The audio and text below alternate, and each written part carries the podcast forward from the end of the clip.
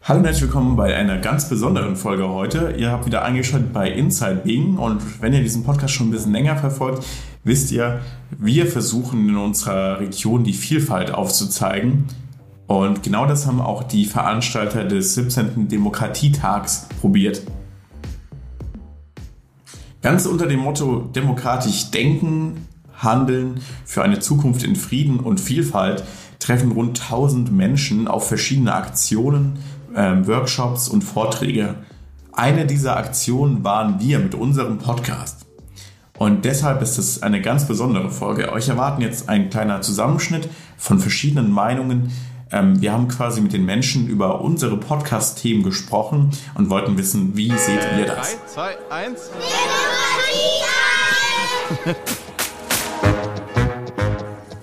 Was macht eigentlich eine Stadt aus? Sind es die Geschäfte, die Straßen, die Tauben, die jeden Tag die gleiche Runde drehen? Nee, ganz falsch. Es sind die Menschen. Du, Das Internet ist für uns alle Neuland und es ermöglicht auch Feinden und du Ich bin reich und ich scheiß auf alles. und ja auch irgendwie du. I'm not to give you a Can you, stay, question. can you stay categorically? You are fake news. Sir, Go ahead. can you stay categorically that Schön, dass du dabei bist bei einer neuen Folge Inside Bingen. In diesem Podcast laden wir völlig unterschiedliche Gäste ein. Von groß bis klein, von dick bis dünn, von queer bis straight. Unsere Gäste haben nur eine Sache gemein. Sie sind unterschiedlich und kommen aus Bingen. Begrüßt euren Host Luca.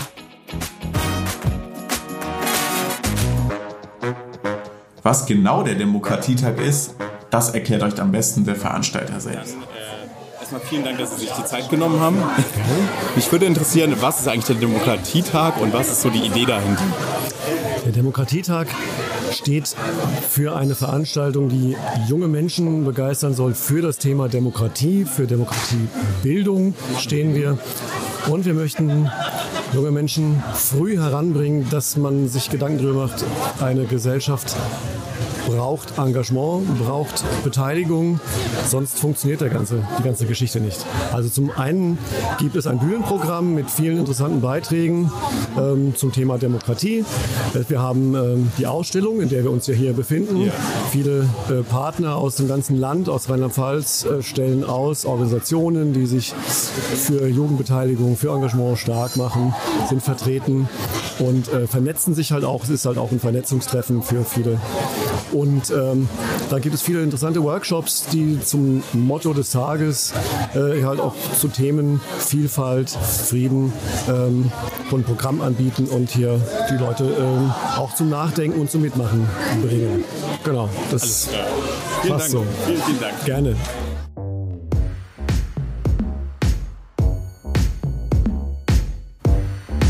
Vegan sein bedeutet auf tierische Produkte zu verzichten.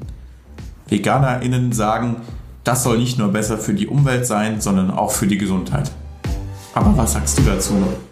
Ist Fleischessen ethisch vertretbar? Äh, meiner Meinung nach ja, wenn es sich halt nicht um Fleisch aus der Massentierhaltung handelt. Das finde ich halt sehr schlimm, aber ich persönlich finde, dass äh, man Fleisch durchaus essen kann. Ich finde, man sollte seinen Fleischkonsum so weit es geht reduzieren, aber mal, finde ich, darf man das auch essen. Man, es hat zwar auch einen negativen Fußabdruck, äh, CO2-Meter, aber das haben halt viele Dinge und das ändert sich nicht so viel. Und ja, Also ich selbst bin Vegetarier, ich esse kein Fleisch, aber meine Familie und die, meine Freunde, die essen zum größten Teil Fleisch. Und sagen wir es mal so, es stört mich eigentlich nicht, aber ja, ich, mich, ich persönlich brauche es halt einfach nicht mehr, weil es halt so viele Ersatzprodukte gibt und ähm, ja, da habe ich es einfach nicht mehr nötig und ja. Wegen der Tierhaltung oder allgemein, weil es ein Lebewesen war? Ja, allgemein, weil es ein Lebewesen war, weil Okay. ich meine, klar, man kann auf äh, Produkte draufschreiben, ja, Fleisch von glücklichen Kühen, Ja. dann waren die vielleicht das Leben lang glücklich, aber wenn sie dann geschlachtet wurden, nicht mehr und dann stimmt's ja auch nicht mehr so ganz. Ja, ich sag mal so, ich, wenn, man, wenn man diese äh, Wildtier-Dokumentation ansieht, also sich wo irgendwelche äh, Löwen irgendwas jagen oder so, will man da auch sagen, ich glaube auch mal dazu bringen, Fleisch, äh, Fleisch nicht mehr zu essen oder nur noch dreimal pro Tag oder so, ne, pro Woche. Ähm, und damit sagt das ja auch keiner. Also es ist, dann gefressen werden und, und so weiter. Jetzt kann man natürlich sagen, also so im, im menschlichen Leben, wir können auch anders. Okay, nehmen wir an, Fleischessen ist nicht mehr vertretbar. Wie sollten wir uns dann in Zukunft ernähren? Anders gefragt, ist Veganismus die Ernährungsform der Zukunft? Ich glaube schon, dass es irgendwann so sein könnte, dass sich Leute vegan ernähren. Ähm, nur ich glaube, jetzt ist das noch nicht so richtig möglich durch diese ganze Wirtschaftskrise gerade. Aber ich glaube, wenn sich das ein bisschen verbessert durch ähm, den ganzen Klimaschutz, ja. wenn wir das ein bisschen richtig gerade rücken, dann wird das, glaube ich, irgendwann in der Zukunft ähm, sehr gut sein sozusagen. Ähm, viele Leute werden das machen. Es gibt manche Leute, ich weiß nicht, ob das jetzt äh, dazu passt, aber ja, es gibt diese eine, ähm, die ist in sozialen Medien bekannt. Das mhm. ist die militante Veganerin. Die mhm. versucht halt Leute dazu zu zwingen, vegan zu sein, aber ah. ich finde, es soll jedem seine eigene ähm, Meinung sein und so. Ja, ich denke, ähm, ich bin fest davon überzeugt, dass sich in den nächsten Jahren, Jahrzehnten sehr viel ändern wird.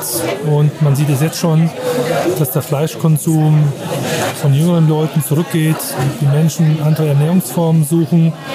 Und ich glaube, um den Planeten zu retten, muss es sich ändern. Und ähm, wir müssen da wirklich stärker in dem Bereich ähm, uns entwickeln. Okay, damit wir aber vegan leben können, müssen die Lebensmittel ja auch irgendwie produziert werden. Das lokale Familienunternehmen Weingut Hemmes macht das bereits einige Jahre mit ihrem veganen Wein. Möglicherweise könnte es auch helfen, wenn man die lokale Landwirtschaft mehr fördert.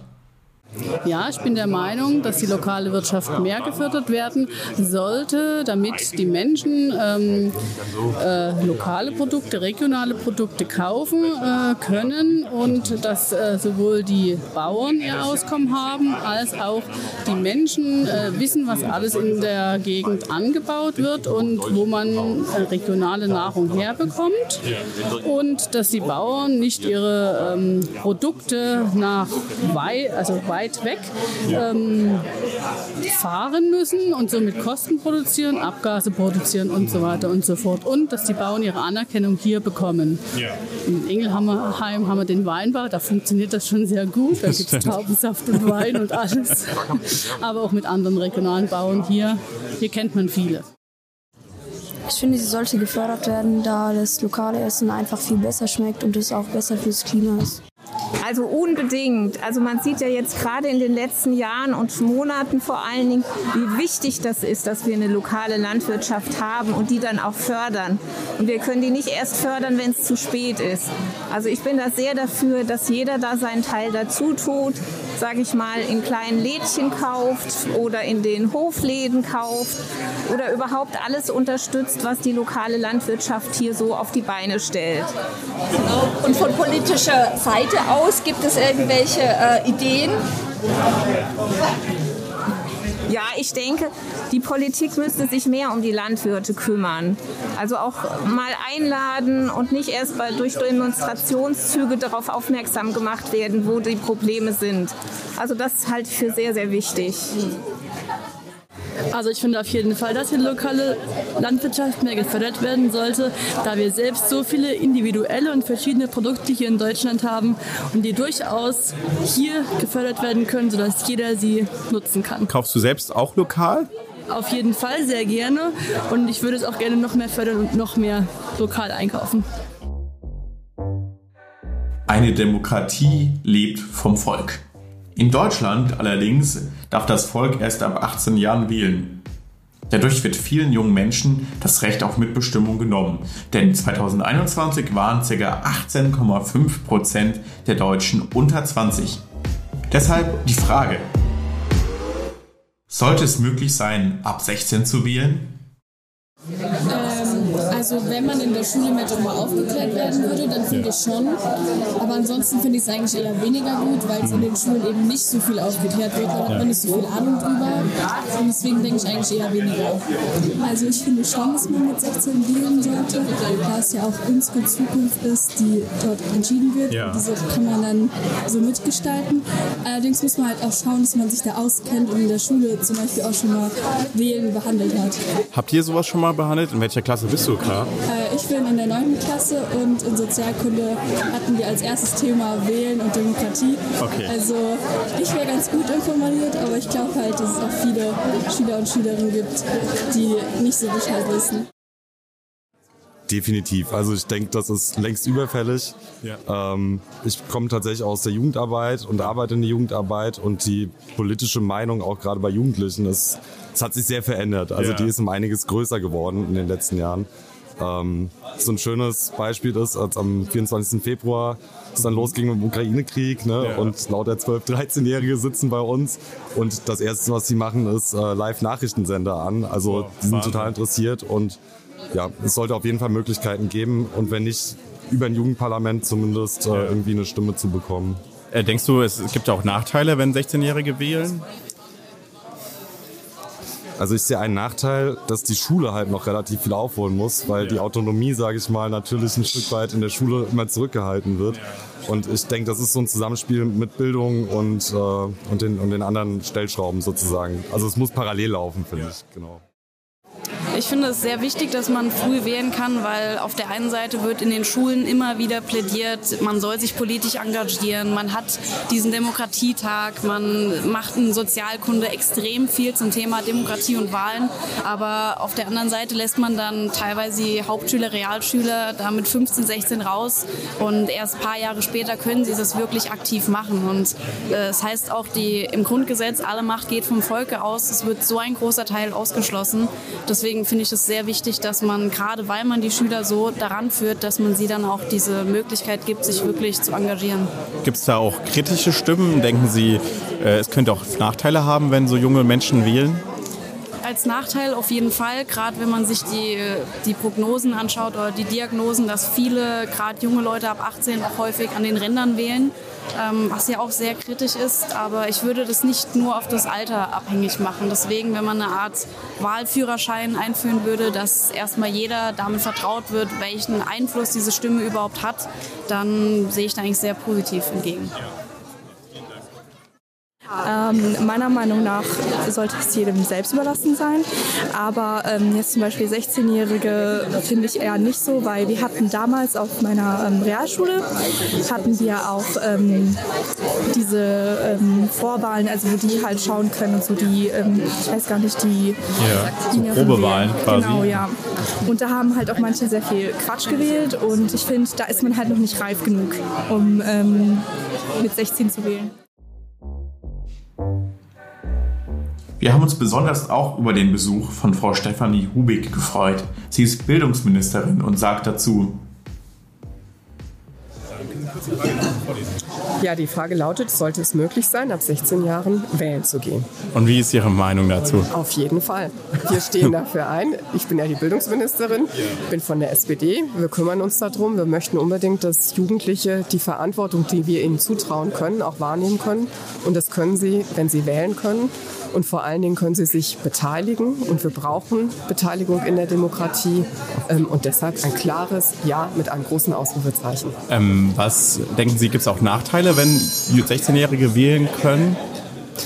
Meine Wahrnehmung ist es, ähm, junge Leute, zum Teil auch Kinder, schon sehr früh sehr genau wissen, wie Respekt funktioniert, wie demokratisches Handeln funktioniert, wie man miteinander in Vielfalt leben kann. Und es gibt viele kluge Kinder und viele kluge Jugendliche. Und deshalb würde ich sagen, nein, es gibt keine Nachteile, sondern es gibt ganz, ganz viele Vorteile für die Jugendlichen, die früh an Politik teilnehmen können und für die Erwachsenen, in deren Entscheidungen das auch mit einfließen muss, was Jugendliche wollen. Denn die sind diejenigen, die unsere Gesellschaft in den nächsten Jahren und Jahrzehnten tragen werden.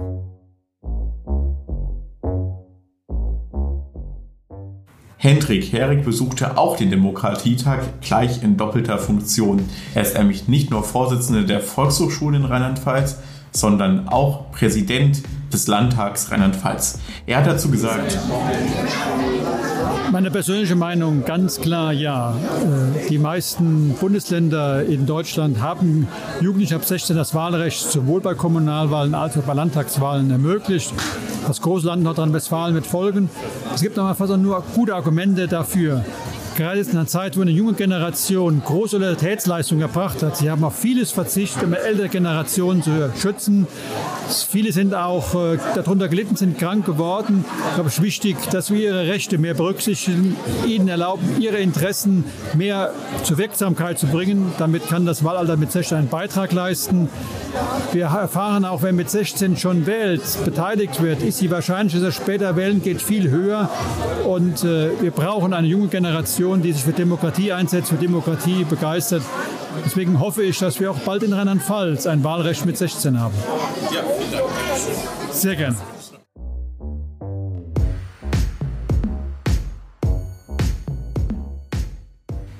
Die jungen Menschen verlassen immer weiter die Kirche. Die Gründe dafür sind sicherlich verschieden. Für die gläubigen Menschen stellt sich dadurch die Frage, gibt es ein Leben nach dem Tod? Da gibt es ja sehr viele Meinungen dazu.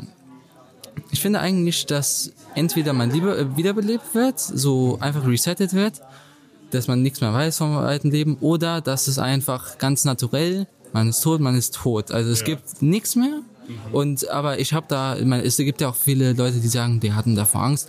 Aber ich finde, das ist komplett naturell. Also sollte man davon keine Angst haben, das passiert. Man sollte einfach sein Leben leben, so wie man es kann. Man sollte sein Bestes geben und einfach glücklich sein, während es da ist. Und wenn es um ist, dann ist es um. Dann, dann mache ich mir keine Sorgen. Ist mir egal, ob ich jetzt in den Himmel komme oder so. Also ich persönlich denke schon. Ich weiß nicht in welcher Art. Also Wiedergeburt oder Paradies oder so. Aber ich, kann, ich denke schon, dass es eins gibt, weil ich kann mir nicht vorstellen, dass von heute auf morgen auf einmal so nichts mehr da ist von uns. Ja. Äh, denkst du, oder ist das eine religiöse Sache für dich? Bist du religiös? Mm, also ich bin zwar muslimisch aufgewachsen, aber ähm, ich glaube nicht mehr ganz so stark daran. Also ich glaube an eine höhere Macht, so Gott oder das Universum oder so, aber nicht mehr so stark. Also also meiner Meinung nach gibt es ein Leben nach dem Tod und also es kommt auf die Religion an und jeder hat ja einen anderen Glauben. Also ich denke, dass es nach einem also dass es ein Leben nach dem Tod gibt. Bist du religiös? Ja, ich bin religiös. Okay. Ich bin Muslimin. Alles klar. Ja. Danke dir. Vielen Dank. Dankeschön. In unserer Folge Bin nicht hetero hat Leon davon erzählt, dass ein Klassenkamerad wegen seiner Sexualität gemobbt worden ist. Wir stellen uns die Frage, wie sollte man mit Mobbing, Diskriminierung und Rassismus im Schulalltag umgehen? Also es sollte auf jeden Fall wichtig sein, also die Lehrer sollten es ernst nehmen, weil ich habe das Gefühl, dass viele Lehrer das so auf die leichte Schulter nehmen ja. und es nicht wirklich ernst nehmen, weil sie es vielleicht selbst nicht nachvollziehen oder verstehen können. Und an sowas können viele Leute zerbrechen, vor allem Kinder, das beeinflusst dich für dein ganzes Leben, wie du als Kind warst und ja. als Jugendlicher. Hast du selbst schlechte Erfahrungen da mal machen müssen? Mit Rassismus schon häufiger. Und deswegen denke ich, viele Lehrer nehmen das nicht wirklich ernst und das finde ich sehr schade. Hast du vielleicht einen Tipp an Leute, die äh, davon betroffen sind? Wie soll man damit umgehen? Also auf jeden Fall, man sollte mit seinen Freunden immer über sowas reden. Da, wenn man sowas in sich hineinfrisst, dann bringt das einem nichts. Deswegen ist es wichtig, darüber zu reden mit einer Person, der man vertraut und es nicht halt für sich behalten. Und dann man sollte sich denken, würde ich von dieser Person, wenn ich was bräuchte, würde ich einen Rat von ihr annehmen, warum nehme ich dann diese Kritik oder diese Beleidigung von ihr an? Und das sollte man sich im Kopf halten. Also ich finde, dass man schon ab Klassenstufe 1 darüber offen sprechen sollte und auch immer wieder darüber offen sprechen sollte, damit sowas einfach nicht mehr passiert. Was kann man denn machen, wenn jemand geärgert wird in der Schule? Ähm, dann sagt man das vielleicht wie mit Erwachsenen oder der Pausenaufsicht oder dem Streitschlichter oder dem Schülersprecher.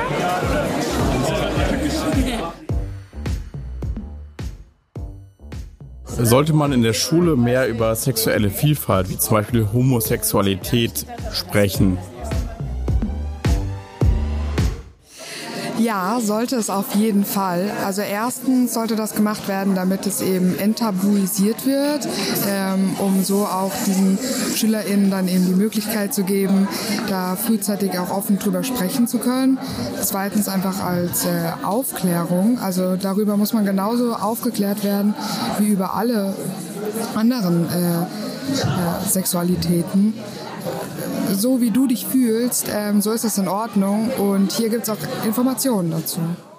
Ja, also das finde ich unbedingt. Ich bin ja Lehrerin, jetzt schon seit drei Jahren fertig. Und es ist ein Thema, das darf nicht fehlen. Das sollte eigentlich durchgehend immer mal wieder angesprochen werden. Weil es soll zur Normalität werden, weil es einfach zu unserer Gesellschaft dazugehört und jeder kann so sein, wie er möchte. Dafür steht auch ähm, Demokratie, dafür steht unsere Gesellschaft, unser Land, Europa. Und es gehört unbedingt in den Unterricht und in die Schule. Das freut mich zu hören. Vielen Dank. Ähm, wollen Sie vielleicht noch kurz sagen, bauen Sie das schon aktiv ein in Ihrem Unterricht oder Gibt es da irgendwie Probleme vielleicht bei der Schulleitung, bei den Eltern? Nein, wir bauen das schon ein. Ja. Wir hatten auch Leute von außerhalb von unserer Schule, die äh, in Projekten darüber gesprochen haben. Und ähm, ja, natürlich aber auch im Unterricht selber, je nach Klassenstufe, dass wir gucken, dass wir es einbauen. Kann man auch mal ähm, im Klassenunterricht einbauen, der Klassenleitung. Also es gehört unbedingt mit rein. Okay, vielen Dank. Äh, ja, ich denke schon, weil ähm, ich zum Beispiel, ich bin ein bisexueller Transmann und ähm, ich habe das nie irgendwie erlebt oder nie wurde mir irgendwas darüber erzählt, bis ich dann halt wirklich äh, ein Handy hatte und ein Medien gehen konnte und mich halt selbst damit auseinandersetzen. Und von der Schule her wurde mir nie irgendwas erzählt oder so. Und zum Teil habe ich dann meiner Klasse Vorträge gehalten über äh, Neopronomen oder äh, über Geschlechteridentität. Und ähm, ich hatte Glück, dass meine Klassenlehrerin sehr offen war. Äh, sie ist auch trans. Ähm, und ja, aber ohne sie zum Beispiel hätte oder generell, es wurde viel zu wenig drüber gesprochen und auch die Schulleitung bei mir war nicht so offen dafür. Deswegen, also ich finde, man sollte generell mehr drüber reden, einfach weil es ist eine normale Sache. Liebe ist Liebe und die Menschen sollten einfach, vor allem im Kindesalter ist man leicht beeinflussbar, dass man halt einfach mal lernt, hier Leute, nur weil irgendwer im Internet was sagt, heißt es nicht, dass es irgendwie was Schlechtes oder sonst was ist. Also ich finde, es ist wirklich sehr ein wichtiges Thema. Mhm. Kennst du, hast du Berührungspunkte mit der queeren Community? Ich bin tatsächlich ein Teil davon. Ah, cool. Ähm, ich bin bi Mhm. und ich habe auch sehr viele Freunde, die auch dazu gehören. Und das ist halt auch echt schade, was man so hört zum Beispiel. Also ich habe jetzt auch an den Kopf geworfen bekommen, scheiß Kampflesbe, äh, was bist du noch hier, warum lebst du überhaupt? Äh, du gehörst keiner richtigen Religion an, du kannst keiner Religion angehören, das ist eine Sünde, du gehörst nicht zur Gesellschaft und halt etwas, was halt nicht so schön war. Und ich finde halt, sowas ist sehr schade, weil man bekommt halt auch Selbstzweifel, vor allem wenn es jetzt so Leute sind, die weniger selbstbewusst sind. Und dann kommen halt Leute an und sagen so, ja, nee, das gehört hier nicht her und ich finde es einfach sehr schade, weil ich finde, jeder sollte so akzeptiert werden, wie er ist, egal welche Sexualität, Religion, Hautfarbe und ich finde, das ist sehr wichtig. Auf jeden Fall. Tut mir so leid, dass du so Erfahrungen machen musstest, auf jeden Fall. Alles gut, nicht schlimm. Ja, ähm, also ich bin selbst asexuell und das ähm, wusste ich total lange nicht oder ich war mir einfach gar nicht darüber bewusst, dass das überhaupt existiert. Und wäre da über der Schule drüber geredet gewesen, dann wäre da äh, wäre das für mich viel le leichter gewesen, weil ich mir dann ja also ich wäre dann viel selbstbewusster in dem Thema drin und ähm, für mich wäre das nicht so eine große Unsicherheit gewesen.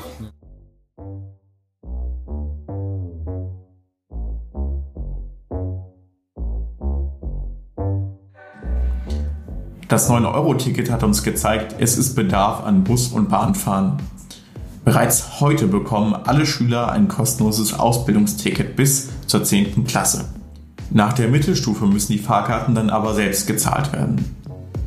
Kein Wunder also, dass wir uns die Frage stellen, sollten Schülerinnen, FSJler und Studenten kostenlos Bahn fahren können? Ja, weil wir müssen ja in die Schule gehen und Bahnfahren ist sehr teuer und nicht jeder kann sich ein Auto leisten. Sprit ist teuer und nicht jeder kann Auto fahren und ich finde, da sollte auf jeden Fall der Weg in die Schule abgedeckt sein und gewährleistet sein. Ja, meiner Meinung nach ist es sehr wichtig, ähm, dass die Schüler kostenfrei zur Bildung ankommen können und eben kostenfrei Bahn fahren können. Aber auch generell bin ich der Meinung, dass die Bahn, das Bahnfahren wesentlich günstiger sein sollte. Gerade wenn man auch ähm, immer mehr die Autos auch abschaffen möchte und immer mehr auf grüne Mobilität umsteigen will, wäre ein günstigeres Bahnfahren meiner Meinung nach sehr wesentlich. Bei uns an der Schule zum Beispiel ab, ich glaube, der 11. Klasse oder so sind die Busfahrkarten nicht mehr kostenlos. Und ähm, ich habe schon von einigen Leuten halt gehört, dass es extrem nervig ist, weil zum Beispiel alleine ein Busfahrticket, also Einzelfahrt, kostet 3,70 Euro oder so. Und das ist natürlich eine Menge Geld, wenn man das einfach länger fährt. Und das regt ja auch dazu an, zum Beispiel mit dem Auto oder so zu fahren oder sich von den Eltern fahren zu lassen, auch wenn es vielleicht ein Umweg für die ist. Ja, auf jeden Fall. Und nicht nur Schüler und äh, Studenten und FSJler, sondern ja. am besten die ganze Bevölkerung. Na klar, dann habe ich nämlich mehr Geld fürs Saufen. Ein FSJler kann von so einem kostenlosen Ticket ebenfalls profitieren. Denn tatsächlich müssen sie von ihrem Taschengeld auch noch den Weg zur Arbeit zahlen. Deshalb stellen wir uns die Frage, sollte gesellschaftliches Engagement mehr gefördert werden? Bist du irgendwie engagiert? Bist du in einem Verein oder, oder hilfst du mal der Oma ein bisschen aus? Also nicht wirklich. Also ich bin in einer Kiosk AG in der Schule und da helfe ich aus. Und da sind wir auch überall und machen was. Und sonst eigentlich nicht. Ja, sehr cool. Danke dir. Vielen Dank. Bitteschön. Frau Ministerpräsidentin Malu Treyer hat sich auch geäußert. Also freiwilliges Engagement und gesellschaftliches Engagement zu unterstützen, das ist total wichtig. Das machen wir als Staatskanzler, als Landesregierung. Das sieht man an diesem Demokratietag. Aber mehr geht immer. Aber ich glaube, unser Ziel muss sein, dass wir alle zusammen, wie in diesem Bündnis für Demokratie, das Allerbeste tun, um Menschen zu gewinnen, sich zu engagieren. Und das funktioniert ziemlich gut.